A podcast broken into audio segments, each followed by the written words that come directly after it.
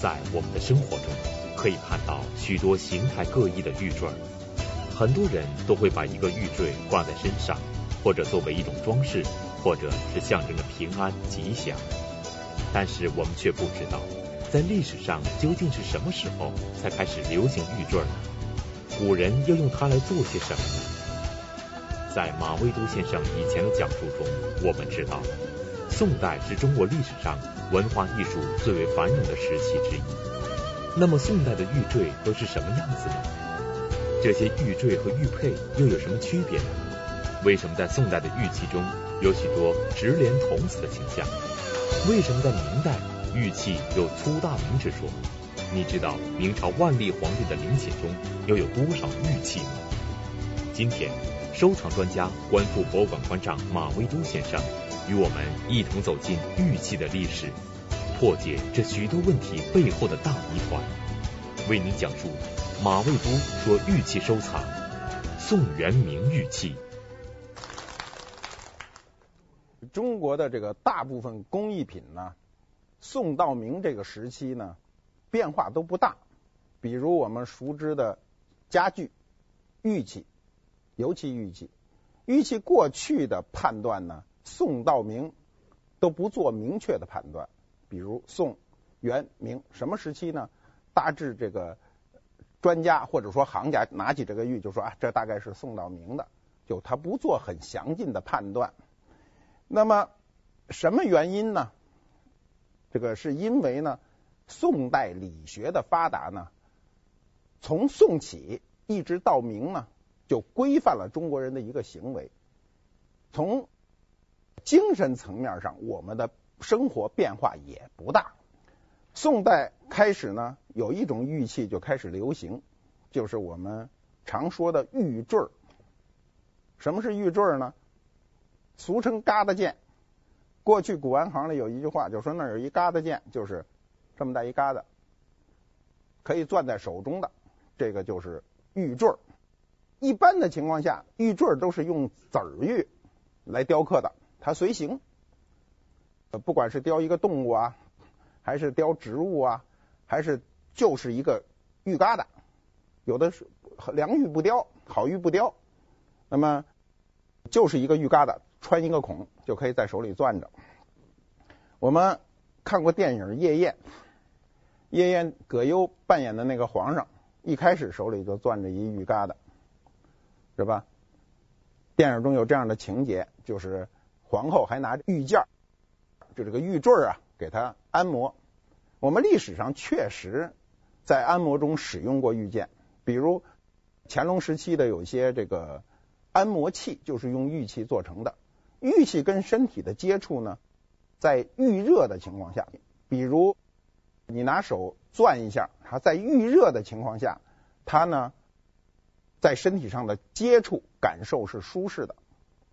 那么电影中呢，它是一个很重要的道具。我们都知道，它这个道具呢在电影中反复出现，包括投毒以后，皇上发现投毒的时候，这个玉坠是从手中一下掉下来的，所以是一个很重要的道具。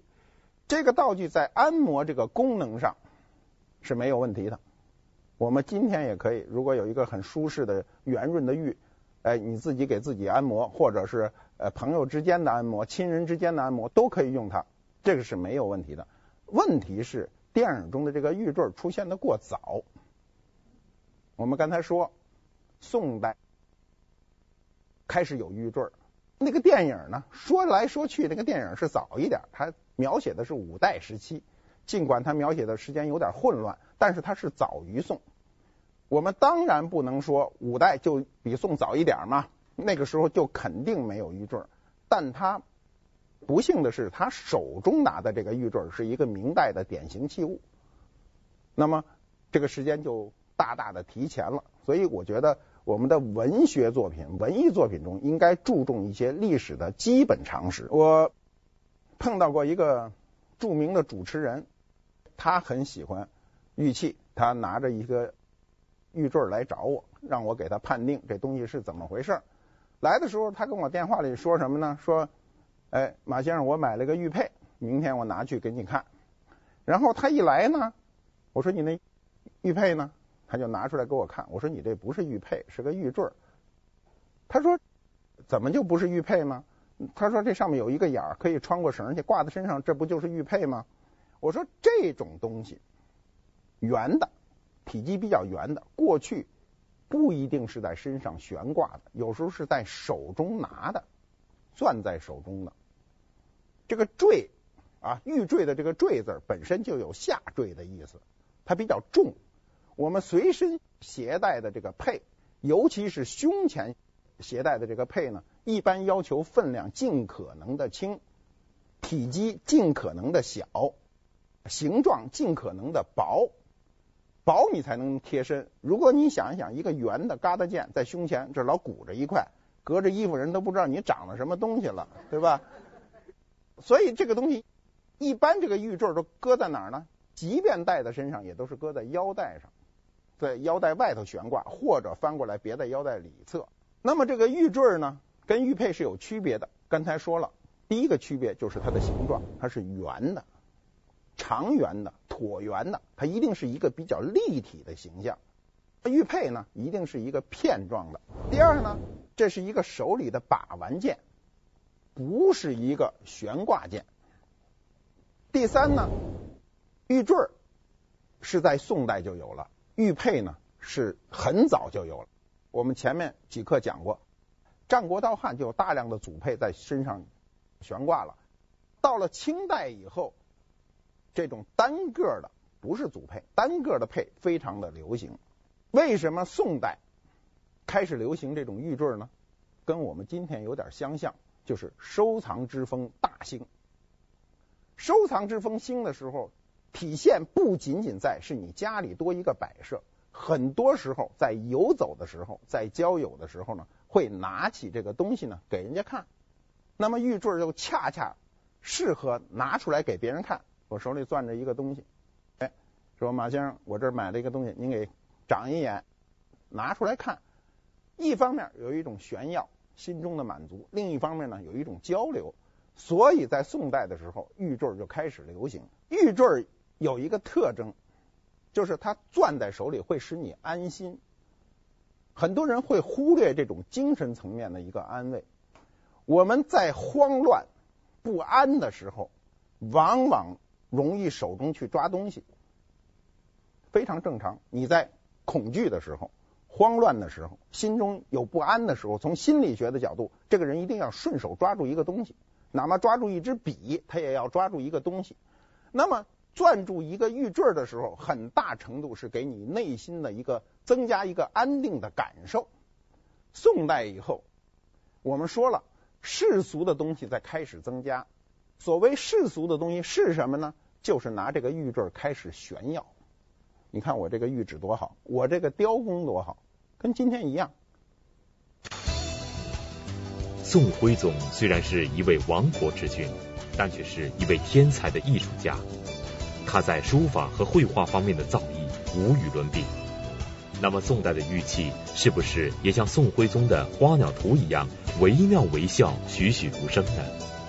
宋代的玉器和唐代相比，又有什么特色呢？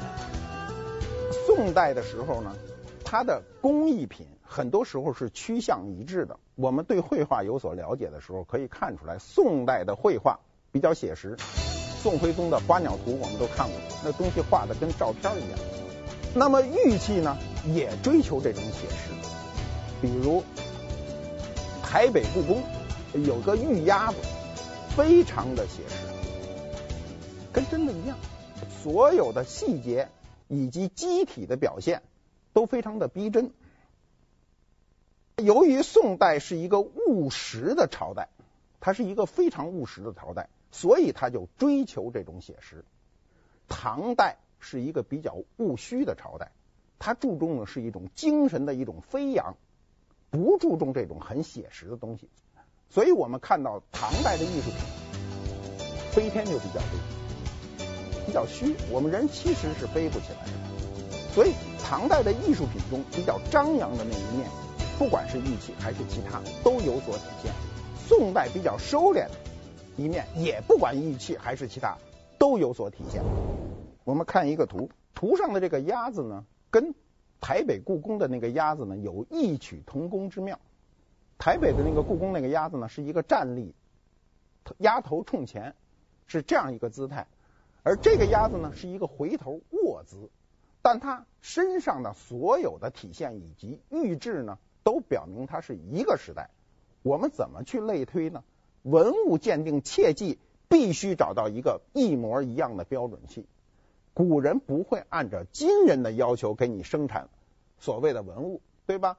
当时他的每个人的感受、工匠的感受、使用者、欣赏者的感受都有差异，所以它在千变万化的文物中呢，都有所体现。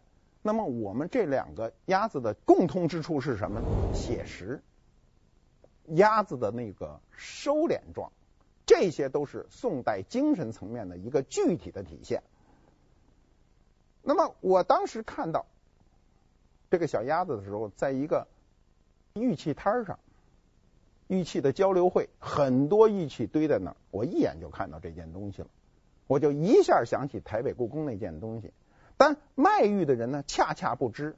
我们知道这些年开始流行带有皮色的玉，但是五六年前、十年前，所有带有皮色的，大家都认为不值钱。玉器的收藏是风水轮流转的，历史上也是这样，今天也是这样。一会儿追求白，一会儿追求带有皮色。像这种带有皮色的玉，在十年八年前是没有人追求的，所以我很便宜我就买来了，一直搁在我这儿。宋代的玉器中，除了我们刚才了解的玉坠之外，还有什么其他的玉件吗？为什么在这些玉件当中出现了许多小孩子的形象？这些小孩子的形象，它的背后又隐藏着什么特殊的含义呢？宋代的玉件中，就是疙瘩件中表现最多的还有一种题材呢，就是玉人儿、小玉人儿，最多的是直莲童子。所谓直莲呢，就手里拿一个莲花，或者拿一个荷叶，这种直莲童子，这是他世俗倾向的一个具体体现。为什么要把直莲童子的形象单独的提出来推广呢？就是宋代的人口增值。宋代的整体社会，我们是知道的，宋代人都是以土地换和平的，他不期望打仗，所以在这个和平的年代，大家都愿意生孩子嘛。人口增值是所有国家寻求的一个目标。我们今天不是，我们今天因为人口增长的过快，衣食问题解决，我们要计划生育，可历史上不是。历史上所有的民族，不光是中华民族，都在追求人口的增值。宋代的这种荷花、荷叶充当玩物的这种风气呢，就弥散开来，在宋代就非常流行。《东京梦华录》中有这样的记载，他说：“七夕前三五日，少儿须买新荷叶植之，盖孝嫔摩诃勒。”《武林旧事》中也有这样的记载，他说：“小儿女多依荷叶半臂，手执荷叶，孝嫔摩诃勒。”这摩诃勒是什么意思呢？它都是梵语“摩”的一个译音。有一说，这就是佛子的意思，摩诃勒就是佛子的意思，形象为直莲童子。宋代人认为啊，这个小孩摩诃勒特别的灵巧，是天下的第一巧儿，聪明伶俐，会给人带来欢乐。那么在七夕乞巧的时候呢，让孩子就装扮成这个形象，装扮成摩诃勒这个形象呢，也希望自己的孩子灵巧。我们今天也是这样，大家都要向别人去学习，也有祈求吉祥如意的这么一个含义。摩诃勒不仅仅是在玉器中大量流行，在当时大量的玩具、陶瓷，包括泥的玩具大量的流行。但我们今天保存下来的玉器为多，为什么呢？玉器容易保存，瓷器很容易磕破，那都是小孩玩玩的玩具，掉地上就碎了，也不当事儿就不要了。我见过瓷器的这种摩诃勒，也见过铜制的、黄铜的。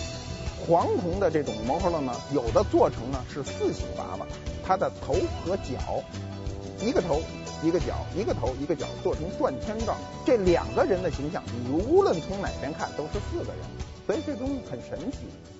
宋代流行的这种模活了呢，到了今天很多人不知道了。我们今天的世俗是什么呢？是把它称之为小人。我碰到过很多人说这玉器不能带身上，犯小人。说谁身上带一小人呢？那老有一小人跟着你。他把我们的过去的玉器文化非常的世俗化了。按照今人的理解，其实这个玉器它包含了很多美好的内容，但我们今天的收藏者很多人是不知的。现在有很多新的迷信，跟过去不一样。你比如过去画梅花，悬崖的梅花。一枝梅花由上及下，今天这种画往往卖不掉，为什么呢？人家说这是倒霉，说挂上家里就倒霉，所以很多画家都不明白为什么过去很好的梅花今天卖不出去呢？就是今天有一种新的现代迷信。我们看一下宋代小孩的形象，宋代的这个小孩由于直连呢，他被誉为了连生贵子，所以呢，连生贵子这个图案从宋。到明到清一直延续下来，清代有大量的图案都画廉生贵子，一个莲花，一个童子，叫廉生贵子。在中国历史上，第一次收藏鉴赏热中，宋代的玉器扮演了一个什么样的角色？我们知道，在收藏热来临时，磨骨和作砚也会相伴而来。磨骨就是君子坦荡荡。以当今的力量来仿照前朝的成就，那么在宋代的这第一次磨骨中，仿的又是哪个朝代的玉器呢？广告之后继续讲述。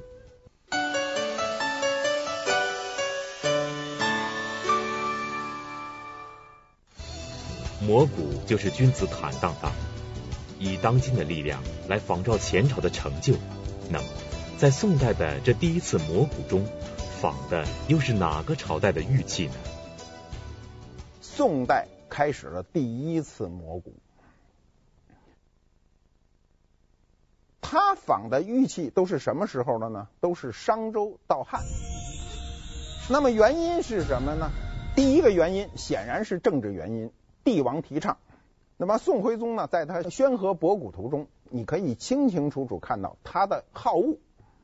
内廷呢，当时就设立了玉作所，就当时就有玉器的作坊。第二个原因呢，是文化原因，文物研究在宋代是第一次兴起，有学者专门为此研究。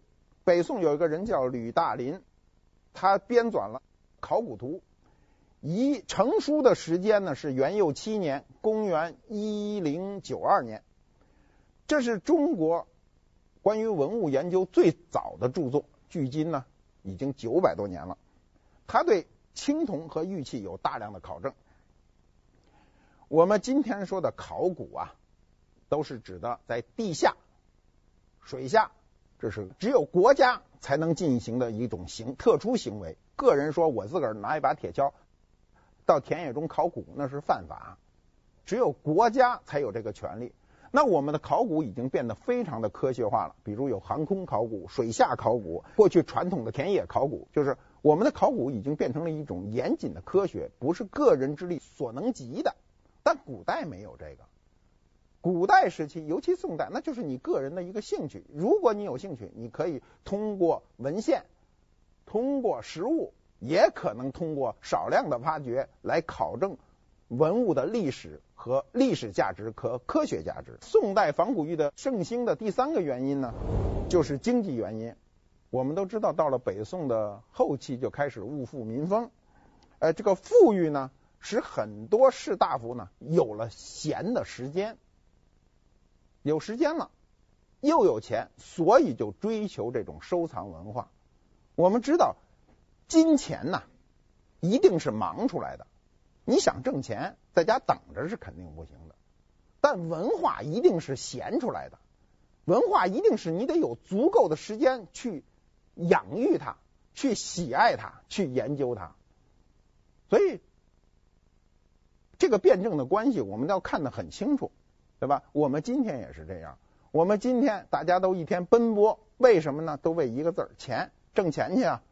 我见过很多大老板，那钱肯定是他这辈子花不了，他下辈子再下三辈子他也花不了，但一天到晚比谁都忙，不知道能闲下来欣赏我们这种文化。所以呢，我们欣赏文化一定要有时间，要给文化留有时间。尤其要给自己欣赏文化留有时间。宋代玉器，它体现的更多的是温故而知新的这层含义。这层文化含义的内核呢，就是怀旧。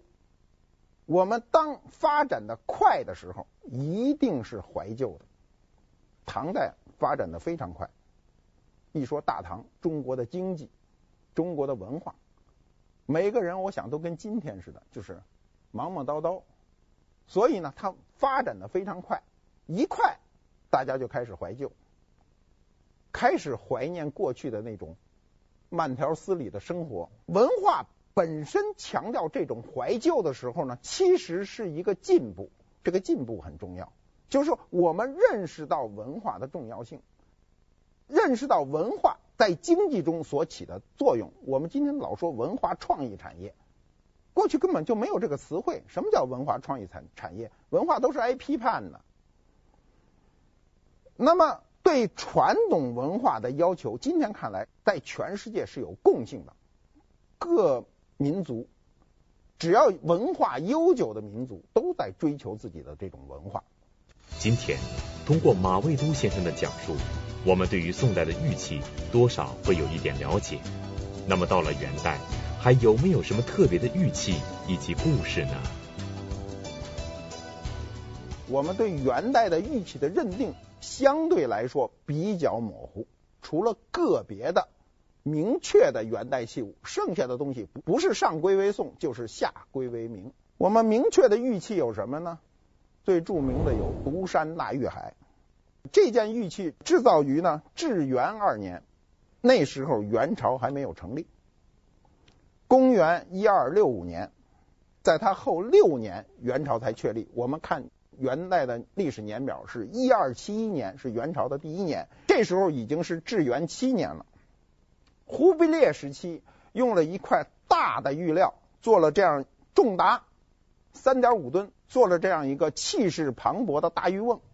它原来是铸酒器，我估计当时这个东西在出征前搁在那里头。灌满了酒，每个人舀一碗，喝完了就出征了，反映了元代的那个气势，元代人的气概。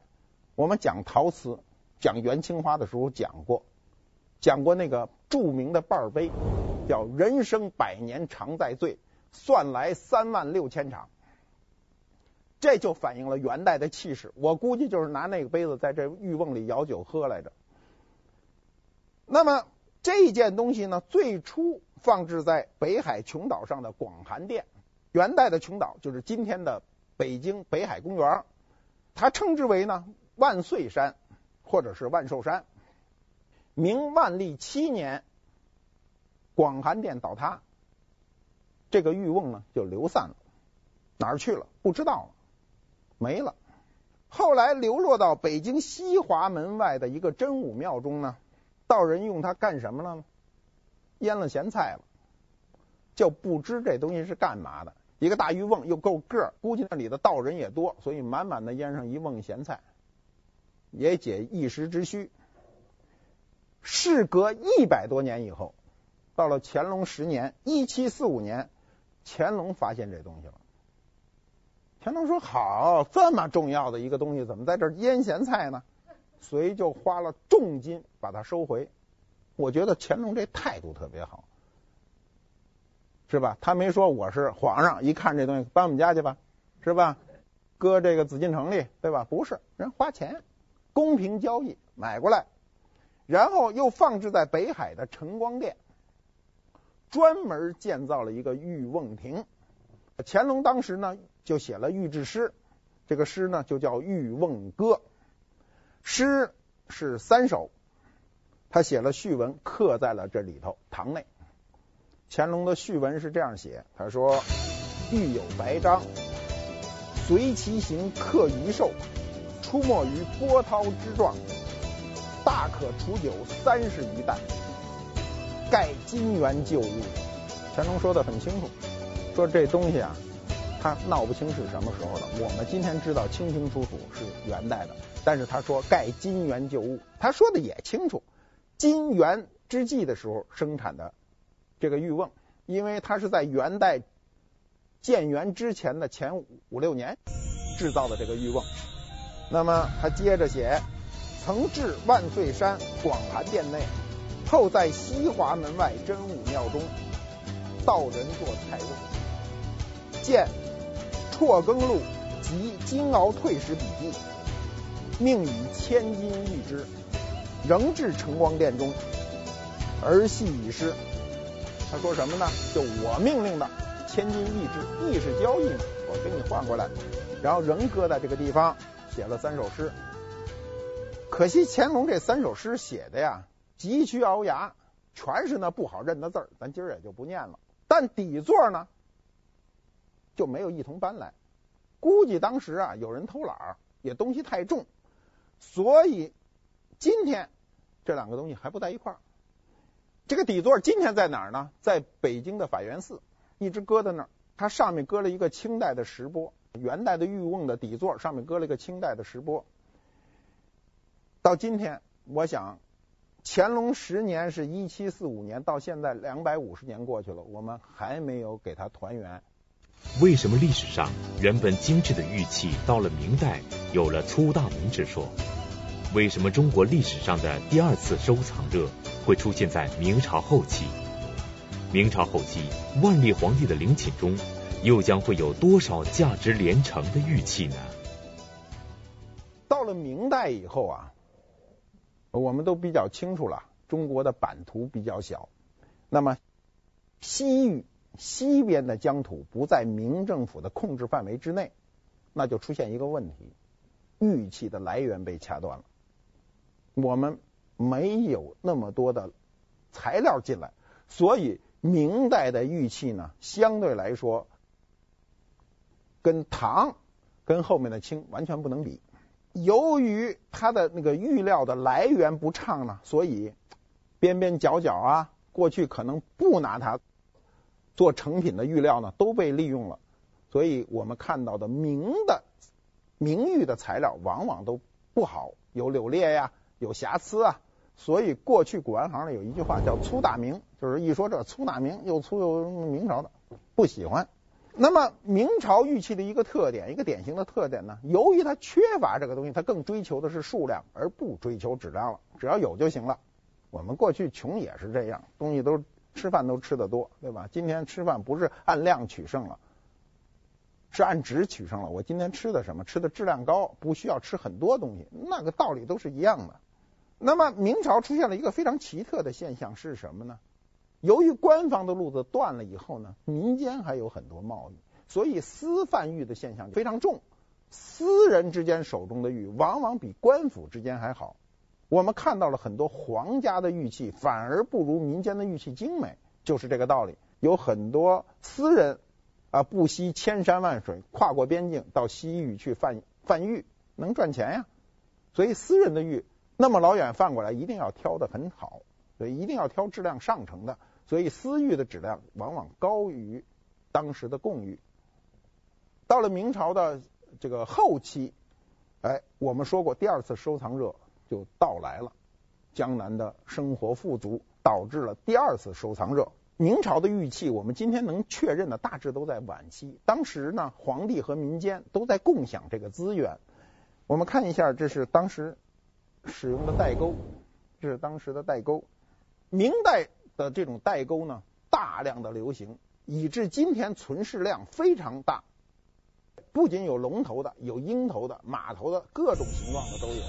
定陵出土，我们都知道，十三陵的定陵是在五几年被挖掘的，被政府批准挖掘的。它出土了大量的玉器，这些玉器有什么呢？就是有玉带钩啊、玉碗呐、玉壶啊、玉玦呀、玉佩、玉带等等，出土了很多玉器。但那个玉器，我们站在清代的眼光上去看它的时候，就觉得粗糙；我们站在宋代的眼光去看呢，也认为它粗糙。呃，做的都不够那么精致，那是一个时代的风尚，时代没有那个追求，没有那个细致的追求。在明朝治玉的历史上，出现了一个神奇的人物，他被称之为中国治玉第一人。但奇怪的是，到目前为止，竟然没有一件玉器能够确认是出自他之手。那么，这个神秘的人物究竟是谁呢？广告之后继续讲述。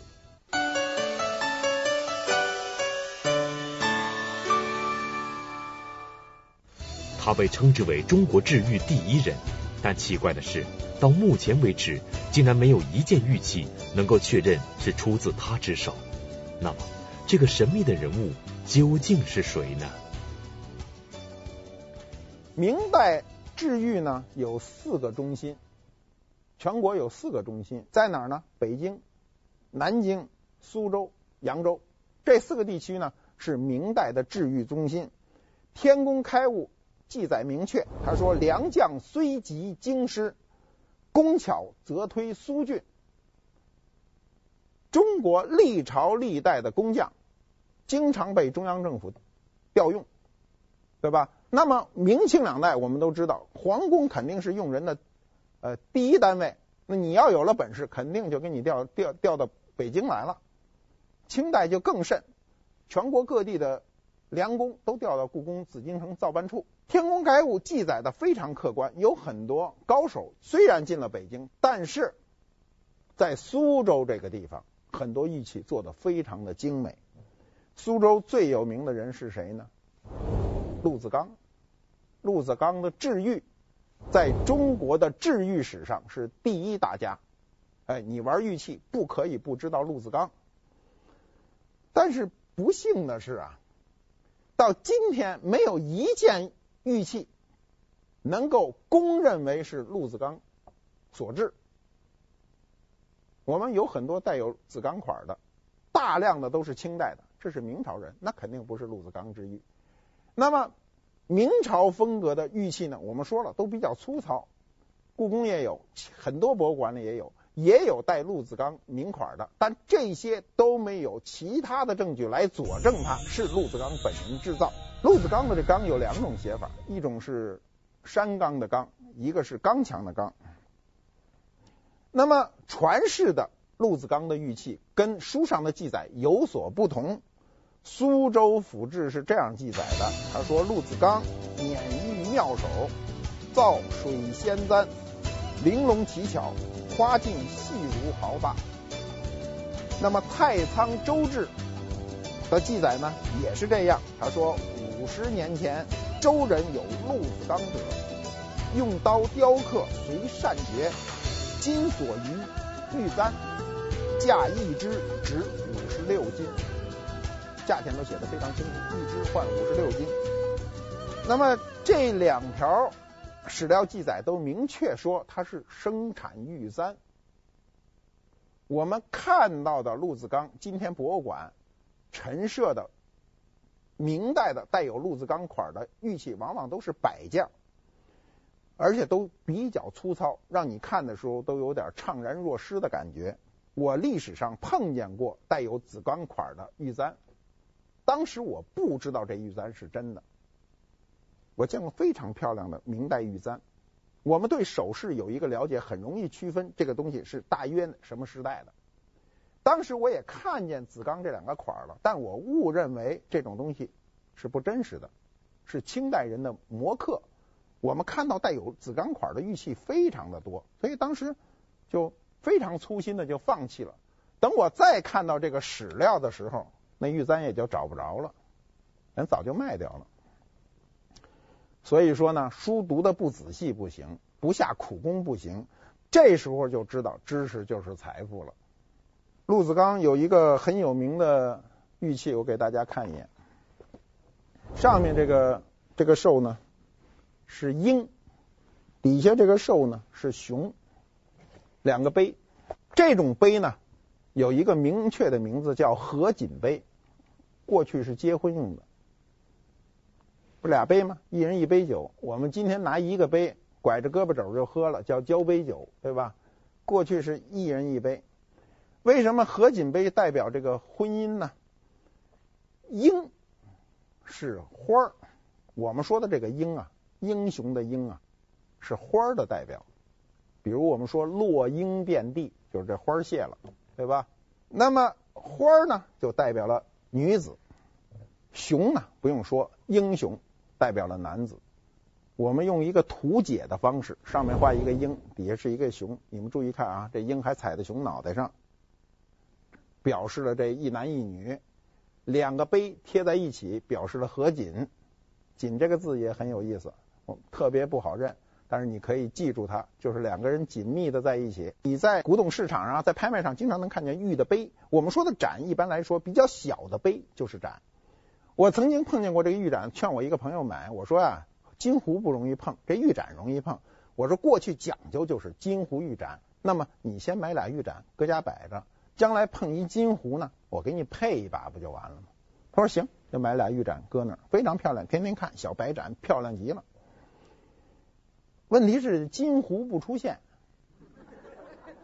今年出现了一个金壶，苏富比拍卖，今年春天的时候出现了一金壶。这金壶多少钱呢？成交价是三千六百多万，跟那碗没法配，配不到一块儿去。这事儿也就算了。所以收藏啊，都真是随缘。你要真想配这把壶，等于你花二十万买了一房子。花两千万买辆车，就这路子。宋道明的玉器啊，基本上是礼仪功能越来越衰退，它与世俗走得越来越近。我们前面讲过，玉器最早它有很多是礼仪功能，我在摆那看，我要拜，我要祭祀。尤其到了明代，工匠把生活中的理解点点滴滴的都融进了这个玉器。那时候的玉器在把玩当中呢，它一定要融进这种生活的概念，追求寓意，追求吉祥，使使玉器成为百姓生活中的乐趣。尽管这个时期在中国的玉器史上，宋道明上不如商周之宏大，下不如乾隆之精美，但它依然反映了中国人的一种生活理念。我们下一讲就讲清代玉器，谢谢大家。一柄神秘的玉如意，让当年的英国使者马加尔尼困惑不解，也让今天的我们疑问重重。这个在中国历史上时常见到的如意，究竟是做什么用的？一位大清的乾隆皇帝，为什么他儿子们的名字都与玉有着密切的联系？而这些曾经在清朝风行一时的玉器，它们最初的玉石究竟又藏身何处呢？收藏专家、观复博物馆馆长马未都为您揭示隐藏在清代玉器背后的种种谜团，讲述马未都说玉器收藏巅峰。